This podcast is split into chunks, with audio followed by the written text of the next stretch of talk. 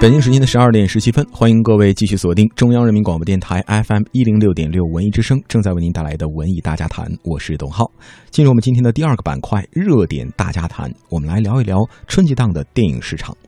凭借着春节档的这种加持啊，二月的内地电影市场的票房达到了创纪录的六十八点七亿，平均的单日产出的票房呢就有二点三七亿。内地电影市场从来没有这么火热过，而刚刚过去的二月份。对于很多人来说，六十八点七又是什么概念呢？我们来算一笔账啊。去年的二月份，内地单月票房是四十一亿，今年呢同比增长了百分之六十七点二。而去年的七月份，内地的单月票房在《捉妖记》《煎饼侠》《大圣归来》等片的协力下，达到了峰值五十五点零六亿。而今年二月的票房与之相比呢，增长了百分之二十四点八。而这个惊人的票房是由全国的一点九一亿观影人次在二十九天里创造的。值得一提的是啊，二月票房不但是创造了新的内地单月票房纪录，也让内地市场首次同期票房超越了北美，成为全球同期最卖钱的电影市场了。在这儿呢，需要说明一下的是，这。这一次啊，并不是内地市场单月票房第一次超过美国。去年同样也是二月份，内地票房当时的。啊，产出率达到了四十一亿元，首次超越了同期的美国市场。当月的美国市场呢，约为四十亿人民币的成绩，跃居世界第一。但是当时呢，还是没有能够超过包含加拿大的北美市场。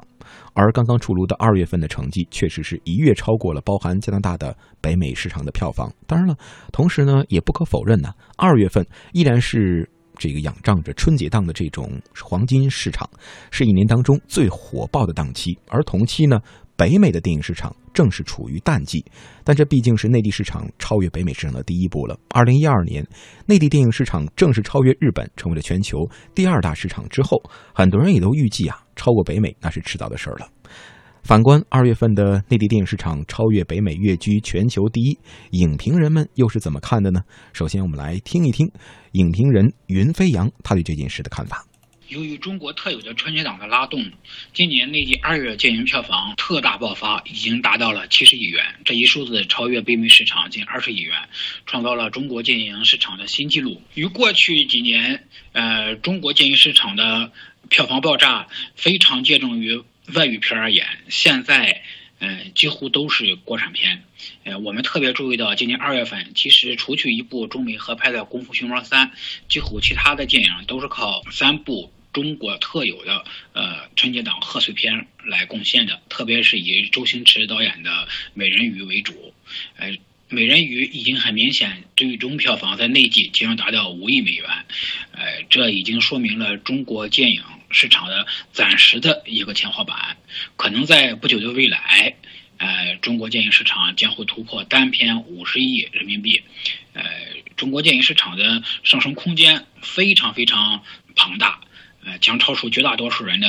想象力。呃，我个人相对乐观的对中国电影市场未来的一个呃猜测，可能我们中国在五年之后将达到呃每年的电影票房接近两百亿美元，呃或者多一点或者少一点，然后会保持在一个相对均衡的状态。在这个时候，中国的电影单片每年将会出现多部超过呃十亿的。大约有二三十部超过十亿的，然后有数部达到三十亿以上的，甚至会出现五六十亿人民币的单片。呃，在这种情况下，中国电影市场将完美达到的成为全球最大的电影市场，也会对全球各地的电影生产，呃，产生一个相对强的。呃，影响与干涉，呃，特别是好莱坞大片的制作，他们将特别看重中国电影市场以及中国呃观众的口味以及中国的审查内容。相对而言，中国电影市场近年的增长幅度要远远大于 GDP 的增长幅度。哎，这其实更多的应该看，这是中国电影市场的一个补课，因为在上世纪九十年代和本世纪初，中国电影市场太过萎靡，呃，已经。呃，减少到每年不到十亿人民币，呃，所以在此情况下的超速发展，呃，更多的是一个补课，而不是说一个非正常现象。再回过头来说，就是中国电影市场达到两百亿美元的时候，呃，将会生成各种各样的呃类型片，确实可以接近百花齐放、百家争鸣。呃，我们相信到时候中国电影工业将会在一个比较高端的位置与全球全球电影产业、全球主流文化、流行文化产生一个比较良性的对话体系。嗯。呃，刚刚可以听得出来啊，影评人云飞扬呢还是对内地电影市场抱有很强的信心的。那下面呢，我们再有请出浙江传媒大学的副教授龚燕来听一听他的高见。就今年二月份这个票房，当然很重要的一个原因是美人鱼嘛。美人鱼它整个现在截止到现在是有三十二亿了。那么你看一月份的票房也到三十八亿。所以一月，呃，二零一六年的一月到二月，实际上票房国产票房已经超过一百亿了。所以二月份的票房实际上是平稳的，虽然看上去好像是快七十亿，但是如果你把美人鱼摘开来看，它和一月份也是一样的，就是实际上是在平稳的在一个上升，就两个月已经超过一百亿，我觉得是非常可喜的。嗯，今天看来好像我们二月份和北美票房比起来要呃高了很多。但实际上，你从另外一个数据来看，就是北美的一个票房，它有一个去年的一个统计，就是他们的一个观影的人次的一个统计，就是他们的观影有十三亿人看，但是每个人是看每年是看四部，而我们国家是十二亿观影人次，但是每个人平均不到两次，也就是说，其实我们的这个巨大的票仓还有很大的潜力可开发。我们逐渐的培养国人的这种观影习惯以后，我觉得超过北美市场，肯定是毫无疑问的。就是今年有专家预测是今年二零一六年的票房要超过七百亿嘛？因为二零一五年是两百亿，然后二零一五年已经到了四百四十亿，这就基本上是这样成倍的翻。实际上可能性还有很很大，就是除了这个呃进口片儿对我们的这个。呃，票仓的一个贡献，国产电影现在的一个蓬勃发展是政策性有倾斜，还有就是整个，呃，国产电影的一个大的一个，我觉得这个蓬勃的一个市场，比如去年备案的科幻电影就有八十多部，那就意味着接下来的几年我们在科幻类型，国产在科幻类型有个很大的一个发展，很大的空间。三体这个事情确实是刺激了呃中国科幻电影的。呃，因为一个是得雨果奖嘛，然后影响也非常大，然后接着就是改编《三体》。呃，我们可以回过头来讲一下中国科幻电影的这个，可以说梳理一下它历史。我们中国其实没有这种科幻电影的一个完整的一个体系，能够数出来的，到八零一九八零年代有什么《霹雳贝贝》啊，什么《珊瑚岛的死光》这样的有科幻意识的电影是有的，但是视觉呈现今天看来是非常粗糙的。那么一直到《三体》现在炒出来的《三体》，一个是它这个文本就是已经非常的成熟了，那么变成电影；另外一方面就是我们市场实际上是呼唤的，就是美国的科幻电影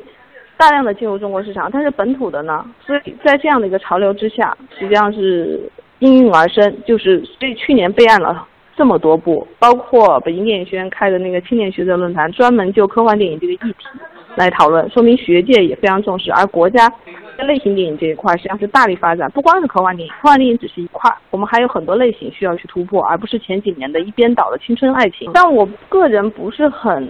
看好国产科幻电影，坦白说，因为我觉得中国导演来拍一部《星球大战》不现实，但是中国导演拍一部《寻龙诀》是可操作的，而且具有民族符合民族审美心理。要寻求自己本民族自己的故事，我们说好不是。习主席说要讲 讲中国故事嘛，其实说白了就是我们要把我们本民族的审美趣味重新再发掘，讲我们自己的故事，符合我们民族审美心理的那些呃电影那种电影风格，这个才是我觉得可以不光是占有国产市场，甚至是整个呃亚洲市场，因为我们有共通的一些文化呃共通性、民族基因呃民族文化基因都是共通的，在这样的文化背景下，我觉得可能我们这个可操作性更强。嗯。呃，正如刚才龚燕所提到的呀，内地的观众呢，其实有的部门算过，平均每年进戏院一点七次左右，而北美人口呢大概是大陆的四分之一，每年的人均观影人次呢将近四次，所以大陆电影票房仍然有很大的成长空间。另外啊，我们可以听到两位影评人都提到了，华语电影经过多年的发展，已经有了多种多样的成功类型了，同时呢，也继续着这种多样化发展的道路，也是一个应该坚持的方向。目前来看，我们有比如说《寻龙诀》《三打白骨精》这样的中国魔幻大制作，有《夏洛特烦恼》《泰囧》这样的本土喜剧，当然了，也有致青春为代表的中国式的青春片，还有我们前两年看到的《北京遇上西雅图》这样的一些影片，这些呢也都是久经市场考验、已经非常成熟的这种类型片了。去年不知道你还记不记得呀？当然也出现了像《战狼》《唐人街探案》这样的新片种，《烈日灼心》这样的警匪片也取得了很多人的认可。当然更不用说啊，像《大圣归来》，多少让国产动画有了那么几分的起色了。那在市场一片大好的同时呢，我们也看到了热闹下的隐忧。那在这么高的票房当中呢，春节档的三驾马车《美人鱼》《西游记》《澳门风云》拿走了约五十四亿，占比八成左右。而《美人鱼》呢，更是一篇独大，二月收入了三十一点六亿的票房，在整个大盘当中分入了百分之四十六的份额。一个成熟健康的市场，我们知道应该有强片的引领，也能百花齐放，满足不同观众的需求，甚至在商业和艺术上达到一定的平衡。这样单纯的数字增长之外，中国影人仍然做的工作还有很多，那我想问的是，在六十八点七亿的电影票房当中，有没有您在春节档的一份贡献呢？接下来这首歌曲是《美人鱼》当中由莫文蔚、郑少秋带来的《始终你好》。下半时段的文艺大家谈，我们继续和您聊文艺。